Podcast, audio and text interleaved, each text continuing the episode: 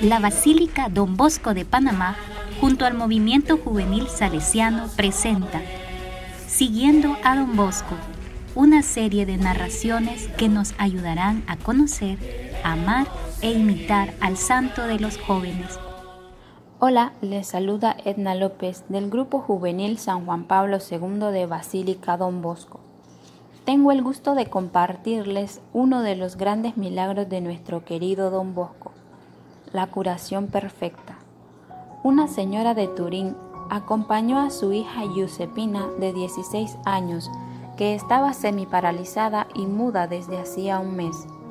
Están en Baldoco en la víspera de la fiesta de María Auxiliadora. En la antecámara de don Bosco había mucha gente, entre ellos el miembro del conde que estaba pensando en hacerse salesiano. Todos se pusieron de acuerdo en cederle el turno a la joven enferma. La madre encuentra a don Bosco, le cuenta su dolorosa historia y pide una bendición para su hija Giuseppina.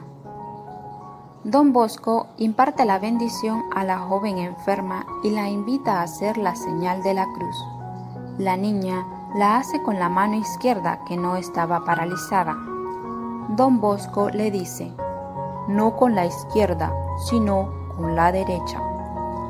La niña levanta el brazo enfermo y hace la señal de la cruz como si no tuviese mal alguno.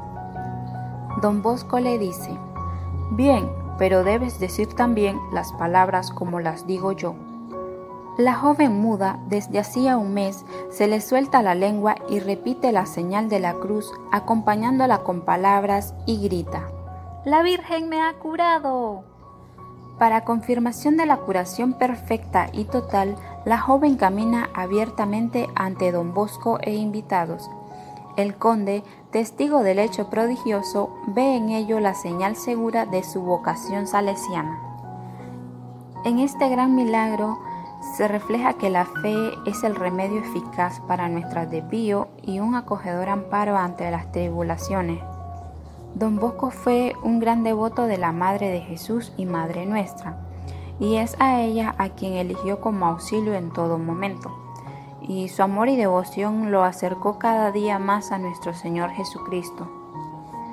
Es por ello que su testimonio nos invita a enamorarnos con locura de la Eucaristía, que la oración ante el Santísimo y en la celebración eucarística podemos encontrar las fuerzas necesarias para luchar con pasión en nuestras tareas diarias además de saber dar la vida por aquella vocación que se nos ha encomendado y que por medio de ella muchos habrán de obtener la santidad.